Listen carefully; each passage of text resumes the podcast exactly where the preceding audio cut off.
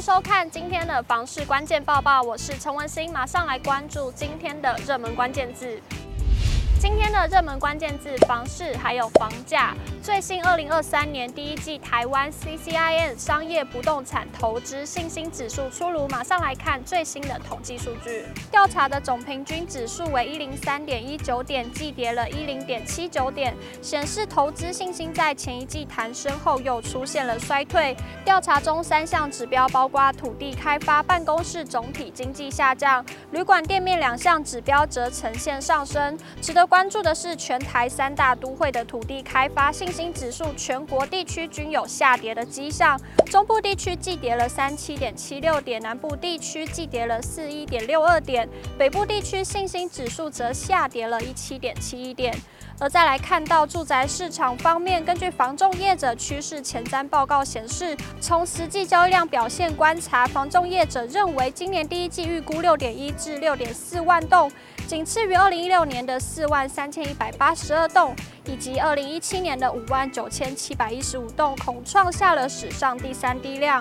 而房市政策将上路，投机退场，回归供需基本面。房市交易量缩已经确立，但通膨持续上升，让价格处于盘整阶段。预期量缩价盘整将是二零二三上半年房市的主调。而央行上个月又再度了升息半码，至今连五升，共升了三码，资金与房贷压力再度增加。而对于今年房市的走向，不少专家也提出了看法。戴德梁行董事总经理严炳立三十日分析今年房市，认为今年就是等价等量等买气，买方等价跌价修了，交易量才会出来，买气就会有。他指出，资金行情已经结束，业者金流被断，房市买气不好，来客量少，销售不好，建商金流就会有问题，所以要观察谁开出降价第一枪，价跌十趴才可见量。前淡江大学产业经济系副教授。庄孟汉表示，这一波国内房价飙涨太大，不少中南部区域房价被炒高。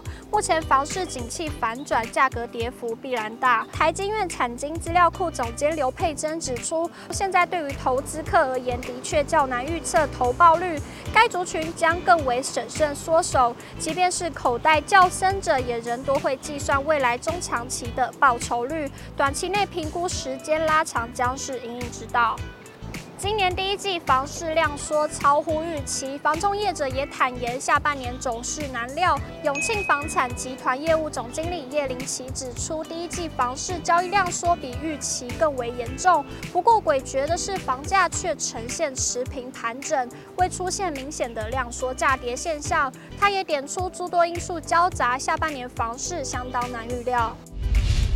今天的精选新闻，首先来看到有一名网友在网络上发文表示，他自己本人是在苗栗上班，已经有在竹南火车站附近买了一栋新房，但考虑到小孩没有后援可以照顾，先生又换工作到铜锣，因此决定举家搬到苗栗市就近生活，等小孩小学毕业了再搬回竹南。原 PO 表示，虽然遇到好房东，房租每月租金一万一千七百五十元，等同是当地的三房的房贷利息，但他盘算后发现，若是在苗栗市租屋八九年，房租得付一百二十到一百三十万。考量是否应该在苗栗市买房自住，但观察到苗栗市的人口年年减少，近两年更是每年减少了八百多人。先生也觉得苗栗市难再有发展，不愿意在当地买房。文章贴出后，网友意见两极，赞成买房派的网友们表示便宜就买呀，看看宜兰人口继续流，房价继续涨。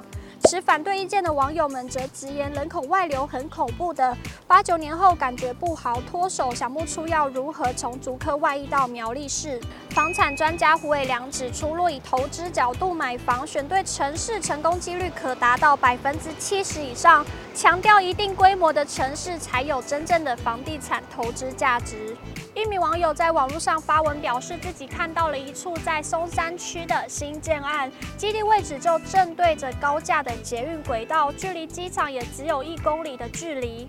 未来想要出国相当方便，房价则是每平落在一百二十万，让他好奇说，如果是住在高架旁，还有机场附近，会是什么感觉呢？网友们纷纷劝退，分享自己的经验，表示：吵啊，以前住民族东，以前住桃机旁边的村子，吵死，住半年就搬，难砍了。房产专家张新明也曾点出，松山机场对于周边房市的影响，除了跑道制造的噪音对附近居民来说是个嫌恶设施外，因为机场附近有限制建筑物的高度，因此对建商影响是最大的。最后来看到国一永康交流道联络道工程的最新动态。